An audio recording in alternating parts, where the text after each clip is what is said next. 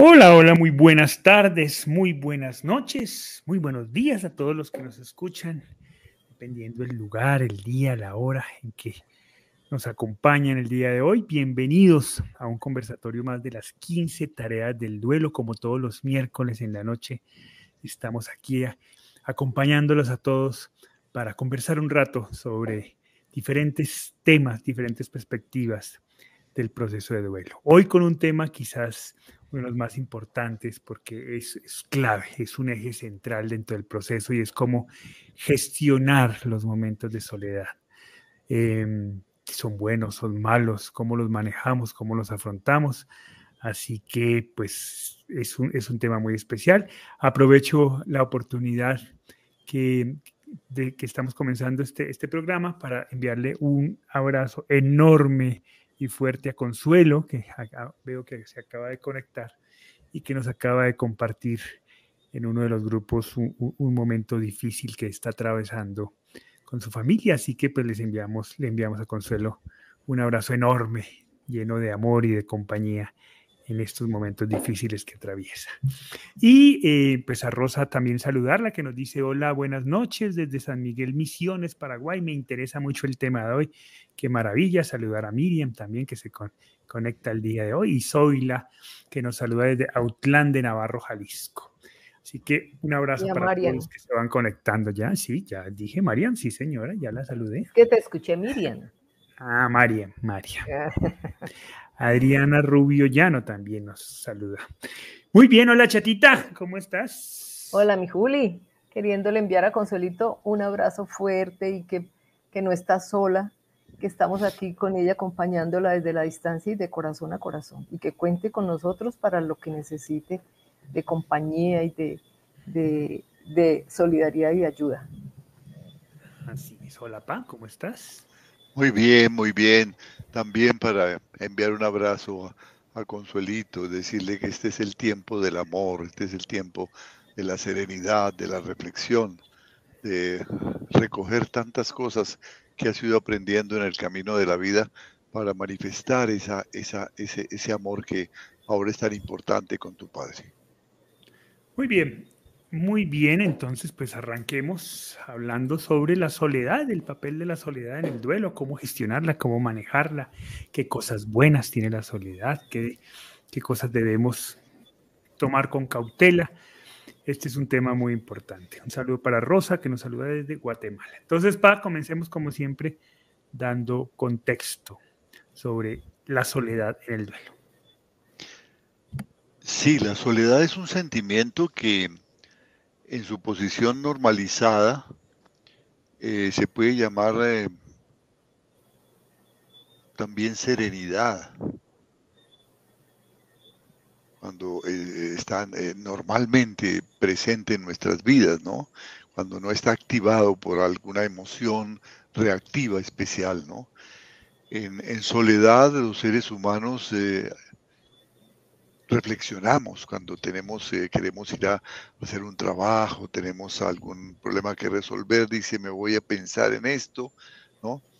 Y se va uno a reflexionar, ¿no? Los, los grandes templos de, oración invitan a eso, a la soledad, ¿no? Son espacios muy grandes, con unos techos muy altos, en donde uno se siente pequeñito, se siente solo, se siente invadido de esa, de, de, de, de la plenitud de su conciencia en ese momento para, para orar, para meditar. La soledad es un espacio muy importante para el ser humano eh, y, muy grato. en soledad se hacen los grandes momentos eh, de la creatividad. Los grandes escritores escriben en soledad, los grandes pintores, los grandes músicos, las grandes obras se hacen en soledad. La soledad es muy importante, forma parte del proceso de la vida.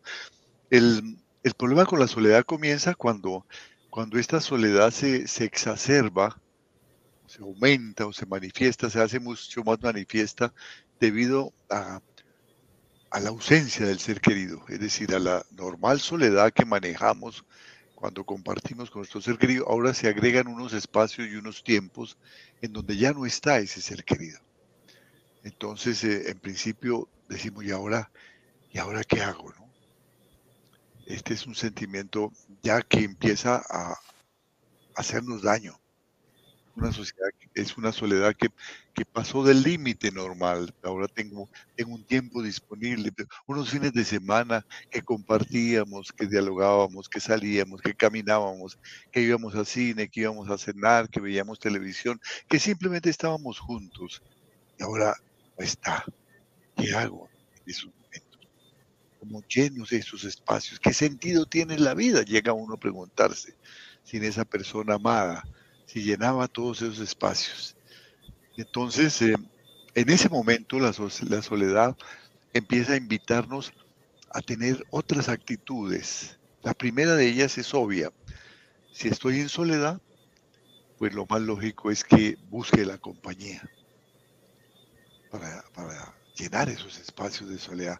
Tal vez no los voy a llenar como lo llenaba antes con el ser querido especial que ya no está, pero los voy a llenar de una manera diferente y eso es importante porque van a venir cosas diferentes a mi vida.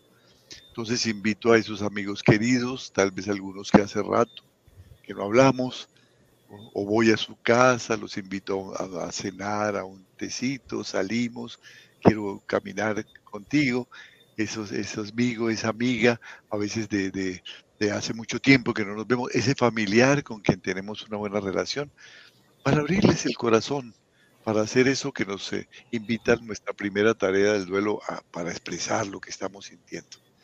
Y entonces ese momento de soledad lo utilizamos para eso. Pero también lo podemos utilizar para, para estar con nosotros mismos en esos momentos en que no nos pueden acompañar, pero de una manera diferente, ¿no?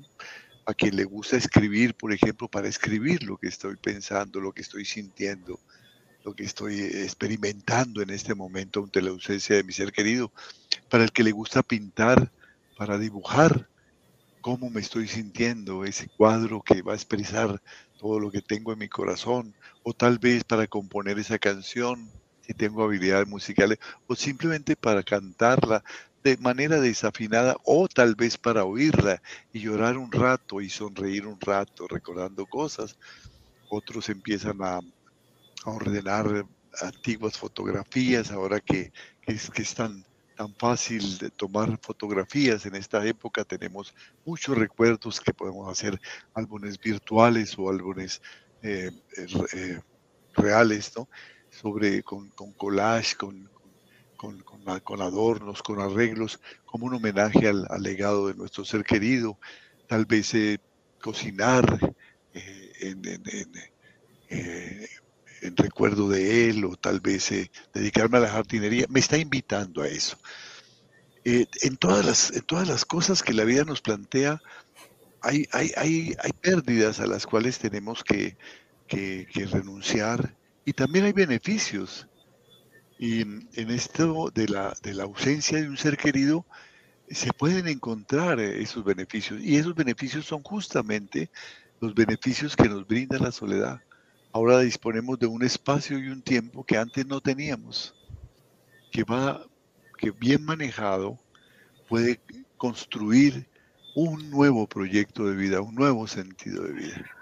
Hay un espacio que se puede convertir en, un sitio eh, diferente, no para sufrir, sino para elaborar mi duelo y para crecer, y un tiempo también que lo puedo dedicar a aprender, lo, delicado de esto es que si no hacemos nada ante esa soledad que se ha exacerbado, que se ha aumentado, esa soledad se puede convertir en desolación.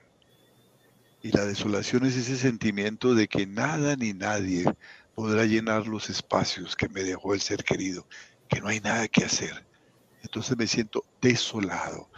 La desolación sí es un sentimiento reactivo muy importante que rápidamente tenemos que tomar conciencia de eso para entender que ha sido generado por esos espacios de soledad y darle un sentido nuevo a nuestra soledad. Eso en principio quisiera comentar sobre ese sentimiento de soledad. Muy bien, bien, vamos a, como siempre, a aterrizar, a, tratar de desmenuzar todo esto que nos ha comentado mi padre, que ha dado unos puntos muy importantes de reflexión. Chatita, entonces quisiera comenzar contigo a ver cómo, cómo, que nos cuentes cómo gestionaste tú esos momentos de soledad. si fueron buenos, si fueron difíciles, cuando fueron difíciles, porque me imagino que esos momentos, hubo momentos de soledad muy complejos, cómo los manejaste, qué hiciste para, para no enloquecer en esos momentos de soledad. Cuéntanos de tu soledad durante el duelo. Bueno, ese era un momentico que yo le temía mucho. Yo temía inmensamente lo que, lo que iba a sentir cuando, cuando ustedes cuando tú te fueras para el colegio y Hugo se fuera para el, para el trabajo, que fue a los ocho días. Ese momentico yo le tenía pánico. Afortunadamente me dejaron a la perrita chiquitita y esa fue una gran compañía, la tata. Fue una gran compañía porque esa me seguía a todos lados. Yo veía algo en mi casa, en mi apartamento que se movía y eso era muy importante para mí, que y, además me consolaba. Si yo lloraba, enseguida se me echaba los pies y me la mía. Era, fue una compañía, pero eh, sufrí inmensamente pensando en esos momentos en que, en que me iba a tocar estar sola y enfrentar mi dolor sola. Y, y bueno, eh, esos primeros días los fui pasando haciendo cosas, moviéndome por ese apartamento y no, no sentándome a, pensar y a llorar no. Yo, yo mientras lloraba caminaba por ese apartamento y, y, arreglaba y guardaba y bueno, hacía las cosas que tenía que hacer. Pero definitivamente eh, eso fue lo que me movió a llamar a mi jefe anterior a pedirle que nuevamente me, me, me nombrara eh, en, el puesto de odontóloga porque yo veía que si yo seguía así me iba a enloquecer y no tenía sentido la vida así tenía que continuar y tenía que, que empezar a, a, moverme. Y, ese, y esa decisión que tomé de venirme a Cali y empezar mi trabajo, así fuera con el dolor intacto, fue una decisión muy acertada. Porque a la par que lloraba, eh, iba empezando mi trabajo, iba retomando la vida, iba iniciando nuevamente todo lo que iba a hacer. A ver, tenía que empezar a ver cómo era que iba a continuar mi vida y eso fue muy importante. Pero no, a mí, a mí la soledad, mientras no nos haya pasado nada, mientras estemos con todos los seres queridos, ricos los momentos de soledad, porque, porque además los necesita uno, sentarse a pensar, sentarse a orar, sentarse a leer sin que nadie interrumpa, es, eso es importante, son momentos muy ricos. Pero yo, cuando, le falta a uno un ser querido, es un, hoyo muy profundo, es un hueco gigante en la vida y, y por Dios, hay que llenarlo eh, inmediatamente con, con movimiento y con, haciendo, haciendo cosas y a la par que uno va manejando el duelo, va, va retomando todo porque, Dios mío, es, es muy difícil y, y, y complicado eso. Sin embargo, es extraño, ¿no? Porque tú en esos momentos de soledad tomaste quizás las decisiones más difíciles y más importantes de tu proceso. ¿Qué hacer con las pertenencias de, de Alejandro? Ver los videos. Mirar, los videos, las fotos, eh, llorar con todas las ganas del mundo, gritar, en fin. Eh, es, es, curioso, ¿no? Porque claro, era, eran momentos muy dolorosos, muy oscuros, muy solitarios, valga la redundancia, Em, pero al mismo tiempo fundamentales, fundamentales porque los aprovechaste en tu proceso. Ese encuentro contigo y tus emociones de manera muy sincera, ¿no? Y fue, y fue muy importante no quedarme sola, fue, porque, porque yo corría para donde la otra familia que le habían matado a su hijito, igual con Hugo Alejandro, donde Yomar, y, y pasaba con ellos momentos. Yo, yo, yo pretendía no, no, pasar la mayor parte del tiempo sola.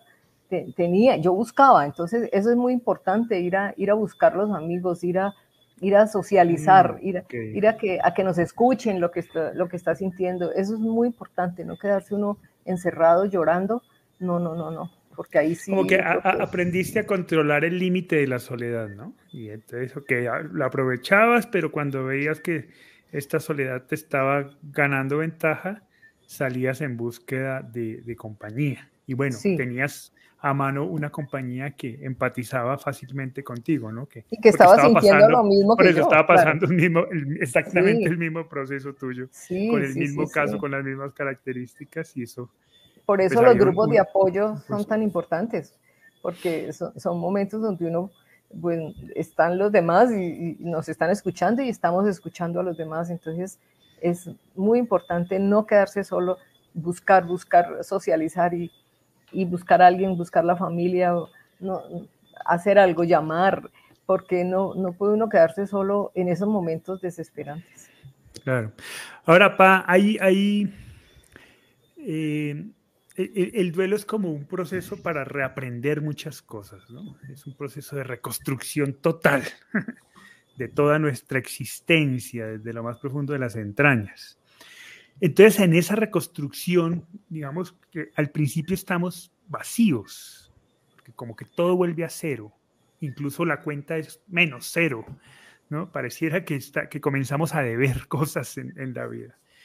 Entonces, es una situación muy vulnerable y hay una recomendación que nosotros acostumbramos a hacer, aunque todos los duelos son diferentes, uno podría decir que en general la recomendación primera para trabajar el duelo es evitar el aislamiento, para, para que en ese proceso de reconstrucción vayamos con las personas, con la compañía, con el apoyo, volviendo a, a amar nuestros espacios de soledad es así, es, esos primeros instantes del duelo, ¿es recomendable estar solo? ¿Es recomendable buscar compañía? ¿Qué podríamos decir en términos generales? ¿no? Cada, proceso es diferente. Sí, y cada personalidad es diferente, pero en términos generales, la gran ventaja de, de gestionar la soledad, de invitar a los amigos, de estar buscando la compañía, nos va a evitar el aislamiento y con él nos va a evitar la posibilidad de que, de que caigamos en lo que se conoce en el duelo como rumiación o, o, hiperreflexión, que diría la logoterapia. Es ese, ese repetir con las mismas palabras un pensamiento, un sentimiento obsesivo, que poco a poco de tanto repetirlo se va, se va haciendo carne en nosotros mismos, se va haciendo realidad se va haciendo ya eh, imposible de desterrar, se va volviendo obsesivo. Son las mismas palabras, esto no tiene sentido, mi dolor es el más grande de todos, no quiero vivir con este dolor. Y me lo repito y me lo repito todo el tiempo, porque estoy en soledad. Cuando yo eso mismo se lo puedo comentar a un amigo, a un ser querido, aunque no sea un especialista, pues simplemente él me lo está escuchando y simplemente con una pregunta que él me diga, pero ¿cómo es eso? Cuéntame un poco más. Me invita a que busque nuevas palabras para expresarme. Y cuando yo escucho su concepto, de acuerdo o no conmigo, también se enriquece esa experiencia que estoy manifestando. Y eso tiene un efecto maravilloso, porque al comienzo lo que invade el duelo son las emociones, y las emociones son unas sensaciones que vienen de manera intrusiva, aparecen de pronto. emociones desordenadas e intensas. Desordenadas, sí, duran poco, pero son muy fuertes, no las puedo definir uno le pregunta a una persona que recién está en duelo, y, ¿qué, te pasa? Y dice, no sé, no sé, es terrible, ¿no? Pero ¿cómo? No, no me preguntes, es terrible esto, esto, ¿no? Y no quieres ni siquiera hablar de eso. Son emociones. En un momento siente tristeza, luego siente miedo, luego siente una furia inmensa, luego siente desilusión, luego siente frustración, ¿no? Luego siente enfado, con no sabe con quién, culpa van pasando, pero son emociones, emociones, emociones, emociones. No puede encontrar la palabra justa. En la medida en que nosotros verbalizamos eso de manera diferente y escuchamos a otros verbalizarlo o lo escribimos, porque al escribirlo buscamos la palabra más adecuada. ¿no? Eh, al mm. escribirlo pensamos un poco más. Esta emoción se va verbalizando, se va llenando de palabras y se convierte en sentimientos. Entonces ya eso tiene un tiempo, cuánto me da, a qué hora siento esto. Y esos sentimientos son susceptibles de ser trabajados, de ser sanados, de ser normalizados más adelante en el proceso de duelo. Entonces lo, lo más interesante que tiene esto de evitar la rumiación es eso, que nos va enriqueciendo lo que estamos sintiendo con lo que escuchamos de los demás, con lo que le decimos a los demás, con lo que los demás comentan, con lo que escribimos, con lo que buscamos. A veces entrar ahora que es tan fácil entrar a internet a un buen lugar para buscar qué me dicen sobre esto que estoy sintiendo y empezar a, leer, ¿no? Libros buenos, adecuados, autorizados. Todo eso va enriqueciendo todo esto. Lo vamos granulando, lo vamos definiendo, lo vamos pixelando, lo vamos haciendo más claro y entonces ya lo tenemos en la mano listo para ser eh, sanado. ¿no? Esto es lo, la gran ventaja de evitar rumiar en soledad, evitar el aislamiento. No es que no me hable, no quiero que me pasen al teléfono, me voy solo. Cuidado, cuidado con eso. Vas a entrar en desolación, que eso ya es una cosa totalmente negativa que te va a impedir justamente esa que acabas de decir la posibilidad de reconstruir plenamente tu vida, porque es que el duelo lo que nos, nos, nos regala es esa posibilidad de hacer una reconstrucción desde la raíz de nuestro sentido de vida. ¿no? Y si no lo sanamos, pues eh, nos destruye. Ok. E, e, Enidia Hernández Miranda, al respecto de, de la pregunta que estabas analizando, nos dice, cuando ya hemos ido procesando el duelo, la soledad nos ayuda a encontrarnos y a encaminar nuestras nuevas etapas. Al principio de la pérdida de mi madre me di cuenta que mi mundo giraba en torno a ella. E ir haciendo cambios en esa rutina ha sido un gran reto. Por eso, por eso los primeros momentos, si los vivimos en soledad, puede resultar muy complejo. No, no queremos decir que la soledad no sea, no sea positiva en algunos instantes, pero sí debemos buscar ayuda, sí debemos buscar compañía, sí debemos buscar apoyo, sobre todo en esos primeros días, sobre todo en esos primeros meses, en, donde estamos tan vulnerables, ¿no? Exacto, donde las emociones gobiernan y nosotros simplemente estamos indefensos y somos casi que esclavos de las emociones desordenadas y muchas veces inclementes. Entonces, por eso e, e, eso en compañía es mucho más, es mucho más llevadero. Yo siempre he dicho que el duelo es un proceso individual que se trabaja en compañía. Claro, y fíjate que... las otras personas que nos aman cuando están afectadas por nuestro duelo no están viviendo con la misma intensidad nuestro dolor. pueden reflexionar más profundamente sobre lo que estamos diciendo y nos dicen, a ver, yo pienso de esta manera, puedes hacer esto, no lo ves de esta forma, ¿no? Y así algunas veces digan cosas que son absurdas, están enriqueciendo el concepto están permitiéndonos eh, vagar por otros caminos, pensar en otras cosas. Y esto es muy importante porque esto es lo que va convirtiendo la emoción desordenada en sentimiento susceptible de ser elaborada. Así es. Bárbara Peña nos dice, se hace una mezcla de todas las emociones y nos da desesperación. Así es, porque no podemos decirle a nadie qué es lo que sentimos, ni siquiera nosotros sabemos qué es lo que estamos sintiendo. Angélica Castillo, en los momentos de dolor intenso la soledad golpea duro. Está en nosotros trabajar para que se vuelva nuestra amiga. Yo ahora la disfruto y todos los días aprendo y reaprendo muchas cosas. De eso se trata, ¿no? De eso se trata. No se trata de comenzar a, a estigmatizar los momentos de soledad, que son fundamentales, como lo decía mi padre en la introducción, son los momentos de mayor creatividad. Para mi mamá fueron los momentos de, en donde tomó las decisiones más importantes de su proceso de duelo. Es decir, la soledad es vital, lo que pasa es que hay que construir las herramientas para soportarla. y, saber que se hace en compañía y saber que, tengo una salida, que tengo unos amigos, que tengo algo que hacer, que tengo un libro que leer, que tengo algo que investigar, que tengo un trabajo que hacer, que tengo algo que, que cocinar, que tengo una oración que hacer, que tengo una, un jardín que atender. No, y no entrar en desolación, que es no tengo nada que hacer, nada de lo que haga tenga sentido, nada ni nadie podrá llenar este momento de mi soledad. Eso es desolación. Y ya yo decido yo decido eh, que, no hay nada que hacer y cuando uno decide eso, pues así será, o que lo has decidido. Entonces es más difícil, tendrá que venir a alguien con mucha paciencia a sacarnos de ese hueco. Muy bien, nos dice Alejandra, Alejandra, me disculpa si pronuncio mal tu apellido, pero nos dice Alejandra Chowaps, nos dice, buenas noches, hay una palabra muy hermosa y que me identifica, que es solitud. ¿Qué sería soledad en plenitud? Podemos ah, llegar hasta... Así es, así es. Ah, ahí, ahí, quería comenzar a trabajar, que Alejandra nos da como pie para, para para dar ese siguiente paso posterior, ¿no? Cuando hemos comenzado a construir en, comunidad esas herramientas para, para, para, para, poder estructurar la solitud, como lo dice, como lo dice Alejandra. Chatita, con el tiempo tú fuiste buscando herramientas para que esos momentos de soledad al principio tan difíciles fueran más productivos. Incluso, incluso productivos eh, no significa estar haciendo cosas, ¿no? Incluso cuando no estamos haciendo nada, estamos, podemos llegar a tener momentos muy plenos de soledad sin hacer nada.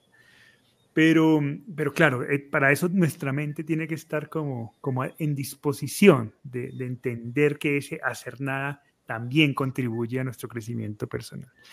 En tu caso, ¿cómo se fue estructurando? ¿Cómo fueron mejorando esos momentos de soledad con el tiempo? ¿Y qué pues hiciste para irlos mejorando? Pues fíjate que a mí la pintura me ayudó un montón, porque definitivamente yo nunca había pintado un cuadro ni, ni tenía eso por profesión ni por ni, ni, por la cabeza no me había pasado que yo podía pintar un cuadro. Eso lo envidiaba siempre que yo veía a un pintor, lo envidiaba y decía yo, qué maravilla poder uno, porque es que ahí se, ahí se mete uno en ese lienzo y se le va la vida, se le va el tiempo y cuando menos piensa ya está oscuro y ya no, ya no ve, entonces le tocó lavar pinceles y, y, acostarse.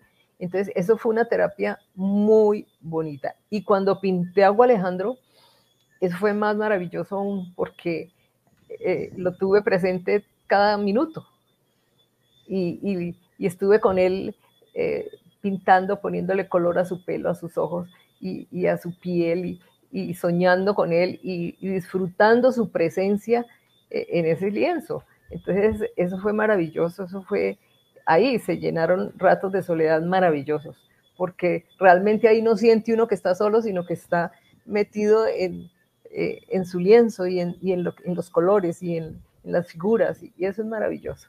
Entonces, a mí me ayudó mucho la pintura y, y la disfruté un montón. Esos son los momentos de solitud a los que nos se refiere la soledad en plenitud. Exactamente. Correcto. Em, eh, eh, eh, claro, hasta ahora hemos como definido un camino muy fluido, okay, compañía hasta estructurar los momentos de soledad y luego comienza a darle sentido pleno a esos momentos de soledad. Eso pareciera que es fácil, ¿no? en realidad es más complejo de cómo estamos estructurándolo, pero digamos ese es el camino, ese es el esbozo. Quisiera comenzar a plantear obstáculos para que mm, reflexionemos sobre los obstáculos, sobre cómo sortearlos. Mariam nos plantea el primero, pero antes de leer eh, el comentario de Mariam, quisiera aprovechar nuestro espacio comercial para eh, recordarles dos, dos, cositas. La primera, que abrimos, eh, esta semana abrimos nuestra certificación. Esta es una certificación completamente nueva, que es el resultado de tres años de trabajo de las otras certificaciones, en donde hemos escuchado las opiniones, las, las visiones, las reflexiones de más de 2.000 profesionales que han pasado por, por nuestras aulas virtuales y han reflexionado sobre las 15 tareas del duelo. Y muchos de ellos durante mucho tiempo han solicitado esta certificación. Entonces es una certificación que hemos venido trabajando con mucho cuidado y con mucho cariño. Y es, no es otra cosa que las estrategias terapéuticas para aplicar las 15 tareas del duelo. Es una, es una certificación supremamente concreta, supremamente práctica, o por lo menos eso pretendemos, donde seguimos aterrizando y seguimos desmenuzando cada una de las tareas para poder comunicarlas de manera clara y para poder traducirlas en decisiones posibles en cada uno de los casos de duelo. Así que, pues es una certificación muy bonita que estamos estrenando, iniciamos en agosto, pero abrimos, abrimos matrículas ya esta semana, así que si ustedes quieren información, ahí en el chat está la información. Y lo segundo, pues es invitarlos a profundizar en las 15 tareas del duelo a través de nuestros libros. En este momento tenemos cuatro libros que ustedes pueden conseguir por internet y estos llegarán a la puerta de su casa. El primero se llama Sentir, Comprender y Trascender tu duelo. En Colombia lo encuentran en cualquier librería, pero también se puede conseguir por internet en cualquier lugar del continente. El segundo es un libro que escribió mi padre que traduce la experiencia de más de 30 eh, años trabajando procesos de duelo con diferentes personas y grupos de apoyo. Se llama Cuando el dolor pregunta. Eh, y hace reflexiones sobre las preguntas más frecuentes e importantes que le han hecho durante todo este tiempo. El tercero es el libro madre de toda esta propuesta que se llama La Guía de las 15 Tareas del Duelo, son los protocolos de atención. Y el cuarto ya es un, libro un poquito más especializado que es La Guía de las 15 Tareas del Duelo, pero enfocado a sobrevivientes de suicidio. Ahí también en www.cuandoelduelopregunta.com slash libros, ahí pueden conseguir la información si desean adquirirlos. Muy bien, después de este corte de comenzar, de comerciales. Ahora sí, planteemos el primer obstáculo que nos plantea María, que me parece muy importante, ¿no? Entonces, ok, busca compañía, evita el aislamiento, estamos diciendo, ¿no? Para comenzar a construir las herramientas para trabajar esa eh, solitud que nos plantea Alejandra. Pero María nos dice, pero ¿y si la compañía no escucha, no entiende nuestro estado emocional y la familia está ahí pero no se habla del tema del duelo. Y he trabajado sobre ello y no se ha podido. Cuando las personas que tenemos a nuestro alcance, cuando las personas que queremos no engranan, no empatizan, no quieren ni siquiera hablar del tema, ¿cómo buscamos ayuda? ¿Cómo buscamos compañía y para, para, para trabajar esa soledad posterior? ¿Qué hacemos? Sí, hay varias formas importantes de enfrentar esto, que es muy frecuente, ¿no? Más frecuente de lo que pensamos. Amigos que nos dicen, eh, échale ganas, sé fuerte, no pienses en eso que es falta de fe, eh, vas a salir adelante, cosas de estas, no, no, no escuchan porque no están viviendo. O la, familia, es más comprensible porque la familia, cada uno está viviendo su duelo a su manera y algunos estarán eh, aislándose, queriéndose aislar, ¿no? Y por eso tampoco se puede hablar con ellos. Entonces es más frecuente allí. Pero hay, hay varias estrategias importantes que podemos utilizar en ese momento. La primera, y es la más evidente, es la búsqueda y el encuentro con nuevos amigos. Una de las, uno de los, de los fenómenos más interesantes que uno vive en el duelo, y especialmente en los rituales, eh, eh, cuando se va a eh, a, enterrar a un ser querido en esos momentos eh, religiosos o rituales que se hacen de acuerdo a cada cultura, es el encuentro con una cantidad de personas que posiblemente hacía mucho tiempo no veíamos, ¿no? Amigos de la infancia, amigos del colegio, amigos de la universidad, amigos del trabajo, vecinos que poco tenían que ver con nosotros, que aparecen allí en ese momento, ¿no? Eh, personas que conocían a nuestro ser querido, pero no eran amigos nuestros, que se presentan y, nos dan su, manifestación de la admiración o del cariño que le tenían a ese ser querido, etcétera, son amigos nuevos. Creo que es una de las cosas que a la larga más agradece uno de la experiencia de duelo, eh, la aparición de amigos nuevos, de muchos amigos nuevos que no hubiéramos conocido o no hubiéramos valorado de no mediar el dolor de la muerte del ser querido. Entonces, eh, recurrir a esos nuevos amigos. ¿no? Eh, son personas que tal vez precisamente porque no tienen una relación tan estrecha con nosotros, no van a tener mucho más respeto por lo que decimos y nos van a escuchar mucho más. ¿no? Van, a, van, a, guardar una distancia más respetuosa. Esa es una, una posibilidad muy cierta y hay que acudir a eso. Pero también está una posibilidad muy importante y es la de, la de escribir eso que estoy sintiendo con la, con, con, con, eh, teniendo en mente dos cosas muy claras. Esto es una terapia y esto en algún momento lo quiero compartir con quien lo merezca, con quien crea que lo deba compartir. Y escribir a corto y mediano plazo. Yo recuerdo que para mí eso fue muy importante y, y tal vez de, de los libros que mencionabas hace un momento, el que más me demoré en realizar fue el primero, porque el primero cumplía esa función.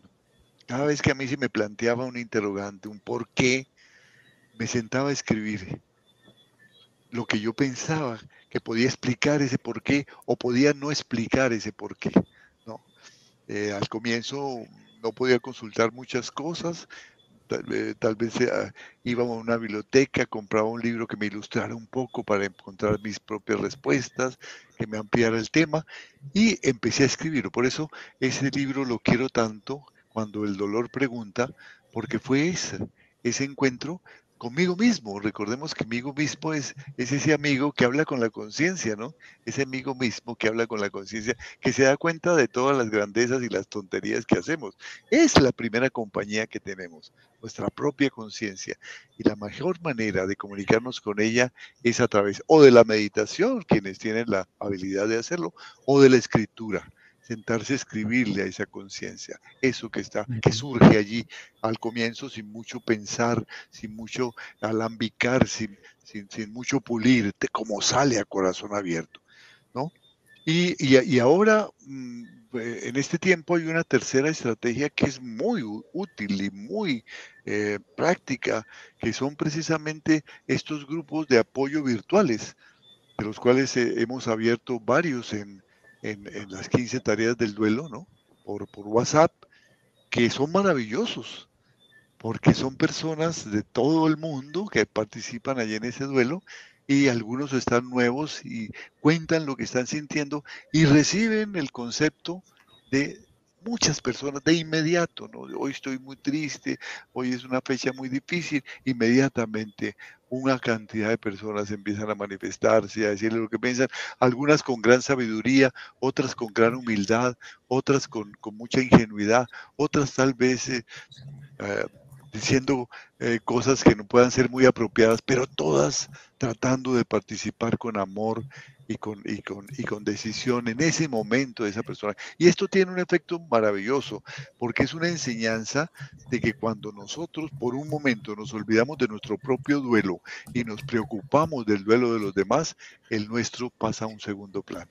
Y esa experiencia se vive con mucha frecuencia en los grupos de WhatsApp. Entonces hay, hay formas de hacerlo cuando nuestra familia o nuestros amigos cercanos realmente no nos sirven. En días pasados me comentaba una señora con respecto a su congregación religiosa, que parece que es una eh, congregación muy cerrada, que le dijeron, no, esto, eh, tu duelo lo tienes que hacer tú, esto es falta de fe, ¿no? Eh, tienes que salir adelante, te dejamos sola. Y en lugar de acompañarla como ella esperaba, la han dejado sola para que medite y para que ore. Entonces, claro, ella pidió ayuda profesional para, para, para llevar su duelo y lo está llevando con mucha dignidad y está encontrando otras personas, tal vez no tan sabias, pero sí más generosas y más amorosas, que le permiten compartir lo que está sintiendo. De modo que es cuestión de decidirse, ¿no? No, no, no, no es eh, encontrar el sabio, el gurú, el, chamán, el, guía, ¿no? No, ¿no? A veces no se trata. El duelo es una experiencia normal de la vida. Y a veces encontramos una persona muy humilde que nos está ayudando en el aseo de la casa o está haciendo alguna obra que ha vivido un duelo. Y cuando hablamos con él, nos da muchas lecciones de sabiduría. Y hay que tener también la suficiente humildad para recibirlas. Bien, em, pues parte de lo que... los niños son otra fuente de, muy interesante de, reflexión. ya. Bien, parte de lo que has dicho, em, de hecho, Consuelo es un buen ejemplo con todo lo que nos comparte de una de esas estrategias, em, que a veces incluso las hacemos de manera natural e instintiva, eh, pero nos es difícil ser conscientes de que, de, de que en realidad no estamos tan solos como creemos. ¿no? Porque también es una tendencia, ¿no? De sentirnos solos. Una cosa es sentirnos solos y otra cosa es estar solos. Eh, y, eso, y, la diferencia está en la conciencia que tengamos sobre la gente que está a, nuestro alrededor. A veces no somos conscientes de que hay mucha gente que quiere estar ahí, que quiere acompañarnos, porque nos queremos sentir solos, ¿no? Eh, otras veces estamos solos, sí, y entonces tenemos que buscar y salir búsqueda de la compañía, ¿no? En búsqueda de nuevos amigos, y el duelo nos permite eso. Mire que el Consuelo nos dice, gracias hermosa familia por su cálido saludo. Siempre he sido una persona solitaria, como he expresado anteriormente. Éramos mi mami y yo. Cuando, cuando partió de este plano, el concepto de soledad cambia un poco, creo. He retomado algunas actividades antes de que ella enfermara. Comentar con otros poco lo hago, porque a veces sus consejos duelen más. Ejemplo, tómalo con calma, debes superarlo. Créeme que he aceptado la partida de mi mami, pero creo que llorar a veces o pensar en ella 24/7 es normal. Y pues evidentemente, Consuelo, aquí estás contándonos tu historia, ¿cierto? Casi que todos los miércoles tenemos la fortuna de tener tu compañía, de tener tus comentarios. Eh, tienes la oportunidad hoy, cuando seguramente sentías que, el corazón se te rompía, tomas el, el, celular y escribes en el grupo de WhatsApp. Es decir, a pesar de la soledad, eres consciente de que tienes gente que, que, está dispuesta a apoyar a través de un mensajito, a través de un icono, a través de una imagen, a través de un sticker. Vienes aquí y nos cuentas tu historia con la intención de contribuir y ayudar a mucha gente. De eso se trata, ¿no? De eso se trata. Y recuerdo, recuerdo, Consuelito, que te, que te conocimos precisamente por una decisión tuya de enfrentar tu soledad. Cuando estábamos haciendo la presentación del libro, allá estuviste en ese conversatorio en la librería y allí te conocimos. Buscabas, buscabas a alguien con quien compartir. Y eso, eso, eso te, te ha ido sacando adelante poco a poco y te va haciendo una persona muy valiosa, una persona muy digna de un profundo respeto y un profundo cariño. Y esa es la segunda estrategia, pero que esas personas no logran empatizar, muchas personas con buena intención no logran decir las palabras correctas, no logran generar los espacios y los silencios eh, que pueden servir de apoyo, pues bueno, salimos en búsqueda de esos espacios, ¿no? Hay personas que sí, que sí pueden tener esa capacidad, que sí pueden tener esa empatía. Normalmente en los grupos de apoyo, pues se encuentra con, con, con cierta eh, éxito ese, ese, esa empatía, ese compartir, ¿no? A la chata fue muy importante el grupo de apoyo, ¿cierto, chata? Y es que en, en ese grupo de apoyo nos une el dolor, y eso no se olvida nunca. Y uno nunca olvida a las personas que, que, conocen esos grupos de apoyo, siempre los tiene presentes. Llevamos 32 años conociendo personas que, que han perdido sus seres queridos y, y, han compartido con nosotros todo su dolor y cada, cada una la llevamos en el corazón, no nos olvidamos de ninguna. Entonces, eso es muy importante porque, porque uno se siente eh, acompañado definitivamente con, con, ese, con esas personas y, y, son las personas que lo entienden a uno y saben lo que están sintiendo uno. Muchas veces la familia se hacen los, los desinteresados porque no saben lo que uno está sintiendo y, la, y, el que no sabe lo que uno siente, pues difícil es que, que, que le lleve la idea o que, o que comparta el sentimiento. Entonces, por eso es tan importante ese grupo de apoyo que, que, donde de verdad muestra uno lo que es y donde no hay egos y donde no hay nada, está todo desde el piso. Entonces, eso es muy importante y esas personas son las que nos acompañan y, y, y nos entienden y nos dan aliento y, y un abracito de ellos y, una, y una palabrita de cariño para, para uno es suficiente. Karina, por ejemplo, dice, mi familia no me entendía y en los grupos de apoyo encontré lo que necesitaba para no sentirme sola. Y a veces me agradecen al compartir mi sentir y eso me sorprende porque sin querer va uno ayudando a otras personas que recién pierden a sus seres queridos. De eso se trata, ¿no? Sí. Eh, ahora, yo quiero dar un punto de orden, Pai. Aquí quisiera que nos detuviéramos también un poquito porque eh, hemos dicho que evitemos el aislamiento y a veces los seres humanos tenemos la tendencia a ver las cosas como en blanco y negro, ¿no? Cuando hay una tonalidad en medio hermosa, no de grises, sino de un montón de colores maravillosos entre el blanco y el negro. No son grises lo que hay en el centro, hay colores en el centro.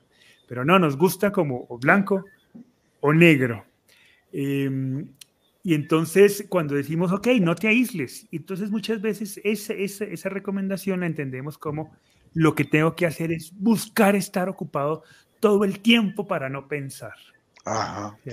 Entonces, comenzamos a, a, a, exagerar las reuniones sociales, comenzamos a exagerar, a exagerar nuestras jornadas laborales, nos inventamos ocupaciones nuevas y entonces, claro, cuando llega un punto en donde pues sencillamente las actividades se agotan, se acaban y nos, nos, tenemos que encontrar otra vez con la soledad y con el silencio. Y entonces, si esa búsqueda de compañía se hace para escapar, para huir, pues el impacto cuando, cuando la inevitable soledad llegue, pues va la a ser muy fuerte, ¿no? Exacto, va a ser muy fuerte. Fíjate que esas que se llaman en psicología las, las estrategias de, de, de, defensa, ¿no? Una de ellas es esa, la, la, evasión, a, hacerme el loco la vida, ¿no? Dedicándome al trabajo. Eh, se vuelve uno mm. eh, adicto al trabajo, entonces tengo que estar trabajando permanentemente. Eh, o, me dedico a divertirme, o me dedico a hacer deporte, a hacer ejercicio como loco. De eso no se trata. Cuando estamos hablando mm. de dedicarnos para trabajar, son cosas que están orientadas a la elaboración de nuestras emociones, de manera consciente, no a evadirlas. Entonces, cuando yo estoy haciendo un trabajo que no tiene que ver nada con, mis, con lo que estoy viviendo, eh, se me ha muerto un ser querido, muy importante en mi vida. Yo no puedo hacerme el loco ante eso e ir a trabajar como siempre. Habrá un tiempo para retomar eso, ¿no? En que, debo tomarla. Pero tengo que ir ya eh, con un manejo mucho más pleno de, de, mí mismo. Al comienzo tengo que dar tiempo para la reflexión de qué me pasó aquí, qué es lo que estoy sintiendo, para compartir esa reflexión. Entonces, cuando hago cosas que no están centradas en la elaboración de mi duelo, eh, se llama evasión. Lo eso es distinto. No, no, sé si ese sea tu caso, Wadis, pero valdría la pena que lo revisaras. Eh, tú nos dices, buenas tardes, ¿qué puedo hacer? Durante el día las actividades me hacen distraerme, pero cuando se hace noche, ahí es cuando entran todos sentimientos de tristeza. Y ahí es cuando más lloro por mi hijo. De eso, de eso no se trata, no se trata de distraernos, se trata de prepararnos, se trata de entrenarnos, se trata de ir construyendo, aprovechar esas actividades del día, aprovechar esos momentos de compañía para construir herramientas que nos permitan no solo soportar la soledad, sino sobre todo aprovechar la soledad para, para que de manera creativa esta nos invite a tomar decisiones sobre nuestro proceso de duelo es eso, es esa reflexión, es ese comentar. no, es, no, es, no son las actividades en donde nos olvidamos de nuestro duelo, son las actividades en donde seguimos trabajando nuestro duelo, pero en compañía. Esto se puede hacer incluso laboralmente. La chata, por ejemplo, ha contado mucho que una de las ventajas de volver a trabajar fue esa, ¿no? Que ella encontró en sus pacientes, ella es odontóloga, para quienes nos escuchan por primera vez, y, bueno, encontraba en sus pacientes esa oportunidad de, de, seguir enfrentando su proceso de duelo, ¿no? Los pobres pacientes con la boca abierta no podían decir nada. Solo les salían lagrimitas también. Pero también desde ahí, tú no estabas trabajando para huir del duelo, ¿no, Chata? Ya no, no, no, no. No, es que a, la vez que uno eh, que está, está en función y eh, puede estar con con, su dolor y, con su duelo y puede estar llorando y puede estar, pero puede estar haciendo. No, yo no quería sentarme a, victimizarme y, a, no hacer nada porque se me murió con Alejandro, ya, ya se perdió la vida. Yo, la sentía que, se, se, me había acabado, pero tenía que empezar a construirla porque no me estaba muriendo. Y, y, no quería perder más, yo no quería perder mi vida, no quería perderte a ti, perder a Hugo, perder la familia, porque me, uno se aísla, entonces no puede ser eso. Hay que seguir, hay que seguir la vida y lo mejor es que hacernos las cosas con nuestro ser querido, acompañándonos, guiándonos, iluminándonos, igualmente de noche. Podemos conversar con él, podemos tenerlo con nosotros y podemos decirle es hora de descanso, es hora de dormir, acompáñame a dormir y, y es vivir con nuestro ser querido día y noche. Pero, pero pues yo no me podía quedar quieta. eso afortunadamente lo hice y me sirvió un montón. Ahora, Pa, hay otra característica de todo este proceso que interviene el tema de soledad y la compañía y el, evitar el aislamiento, etcétera, etcétera. Eh, y es que el duelo acostumbra a ser un excelente cernidor cernidor de las personas que están a nuestro alrededor. En, estos momentos complejos y difíciles es donde realmente sabemos quién contam con quién contamos, ¿no? Y a veces en quienes teníamos esperanza de compañía, pues puede no serla tanto, pero también a veces en quien menos esperábamos puede ser el soporte más importante. Es un, es un muy buen cernidor. Y por ejemplo, eh, te lo digo por, por lo que nos comenta Alex Díaz. Alex Díaz nos dice, Buenas tardes, maestros. Cuando mi padre murió, toda la familia se alejó. Hasta la fecha recuerdo que solo una tía, una tía estuvo acompañándonos. ¿Qué hacer con esa, esa posibilidad de cernir las personas que están a nuestro alrededor y de, quitar el velo, ¿no? Con el que seguramente hemos vivido y que de otra forma no se, no se quita el velo, ¿no? Sobre las personas que están a nuestro lado. Es que tienes mucha razón. Eh, cernidor en el sentido de que uno allí encuentra eh, las, personas con quienes puede compartir los verdaderos amigos que están desde el comienzo, estuvieron con uno, los que lo escuchan, ¿no? Los que son, eh, están abiertos a, la expresión de los sentimientos que uno necesita compartir, y aquellos otros que, que, no aparecen cuando eh, los esperaba uno, o que tienen eh, reacciones defensivas hacia nuestro dolor, o evidentemente parece que les molestara nuestro dolor. O que sencillamente no tienen las herramientas para acompañarnos, ¿no? Sí, por eso, pero no, no, tienen ni idea cómo. Por eso no solamente el duelo actúa como un cernidor de esas amistades, sino como un generador de una serie de valores que hay que aplicar en ese momento. Y en este caso me refiero al valor de la tolerancia. La muerte es algo que para lo cual la mayoría de las personas no están capacitados, no quieren capacitarse. Si, no quieren hablar de eso no, quieren hablar de eso, a no ser que lo estén viviendo y estén buscando un apoyo, un consejo, una escucha. Pero quien no está viviendo un duelo no quiere hablar de eso. Y si en una reunión social, familiar, planteamos el tema, eh, lo mejor, lo más que podemos encontrar a veces es que nos escuchen un momentico y de pronto una tía o una hermana o alguien diga, bueno, bueno, ya nos pusimos tristes, cambiemos de tema porque estamos en una reunión familiar, estamos contentos, a ver, saquen la guitarra, cantemos más bien. Y cambian el tema porque rehuimos esa realidad que a pesar de que es una realidad con la cual nacemos está presente, ¿no? Y está la verdad más grande que nadie puede discutir y es que un día nos vamos a morir por la sencilla razón de que hoy estamos vivos, un día nos vamos a morir y eso no lo cambia a nadie. Esa es una verdad irrefutable como el teorema de Pitágoras no lo, discute nadie en ninguna cultura, ¿no? No son como las verdades políticas o filosóficas o inclusive religiosas, ¿no? Esas son verdades absolutas. Nos vamos a morir porque estamos... Entonces, nadie quiere hablar de eso. Entonces, no están capacitados y por eso eluden las... Y allí es donde tenemos que saber ser tolerantes. Yo escucho con mucha frecuencia la queja, es que eh, los amigos más queridos no estuvieron, vinieron dos meses después pero yo que los esperaba durante la enfermedad, durante el tiempo que estuvo en coma o allá en el hospital, ¿no? Y se les informó, ¿no? No quisieron venir. Hay que reconocer que a muchas personas les da pavor, les da miedo. Yo recuerdo mm. muchos amigos que no se atrevían a entrar a la unidad de cuidados intensivos. Y nunca entraron. Inclusive una persona muy espiritual que, nos eh, eh, ayudó mucho durante ese tiempo, él, decía, yo rehuyo la entrada a ese sitio. No me gusta entrar a la, unidad de cuidados intensivos. Pero que no les gusta el tema de la muerte. Tienen pavor al tema de la muerte. Entonces hay que tener tolerancia. Y entonces allí desarrollamos esa virtud que es tan escasa en nuestros días. Cada uno ama a su manera, cada uno ama desde sus propias posibilidades, desde su propia forma de amar, como fue amado, como fue educado, ¿no? Algunos con reserva, otros con plenitud, otros apasionadamente, otros de una manera mucho más eh, prudente, otros de una manera tacaña. La manera de amar es diferente. Estamos atentos, somos unas antenitas en el momento de duelo a cualquier pequeña manifestación y a veces a los dos o tres meses aparece ese amigo y finalmente nos dice, tenía terror, no sabía qué decirte, ¿no?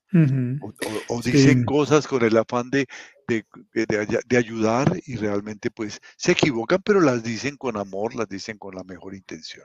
La tolerancia es una virtud que debe aparecer en ese momento y es parte también del aprendizaje del duelo. Sí, y, ya, y, verlo en perspectiva, Alex, puede ser muy útil, ¿no? Ok, se alejó, toda la familia se alejó, dices tú. Bien, puede ser, puede ser, puede ser porque no, que no querían alejarse, sencillamente no podían acercarse, estaban incapacitados para acercarse, aunque quisieran acercarse. Y esto muchas veces no es culpa de, ellos, es culpa muchas veces de la cultura, de nuestra educación, de nuestro entorno social, de nuestras creencias, ¿cierto? E, ese, esa, mm, esa mala educación sobre las emociones que muchas veces nos dice que si hablamos de la tristeza es llamar la tristeza, que si hablamos de las posibilidades es llamar las malas posibilidades, ¿no? Como si la tristeza fuera llamada, ¿no? La tristeza simplemente es una reacción natural frente a un acontecimiento que nos duele, y tiene que ser así.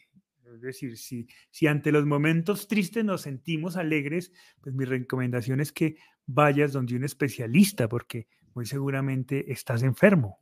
Ante los momentos tristes nos sentimos tristes y así debe ser, porque eso hace, da cuenta de nuestra sanidad emocional y mental. Nos sentimos impotentes, especialmente ante la tristeza de los demás. hay muchas personas que se alejan porque no saben qué hacer.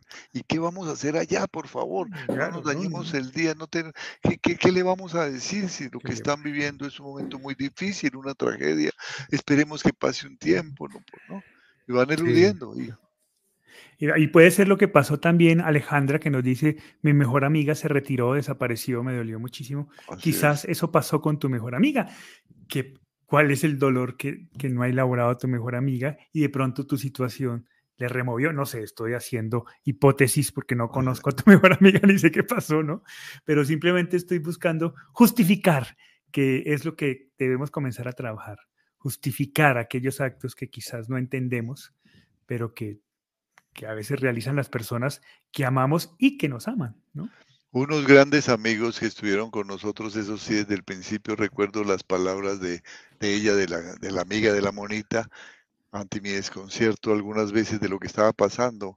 Me decía, recuerda, Huguito, no juzgar, justificar, sanar, perdonar, bendecir y agradecer. En ese orden. Y nunca se me olvida. Nunca se me olvida el orden.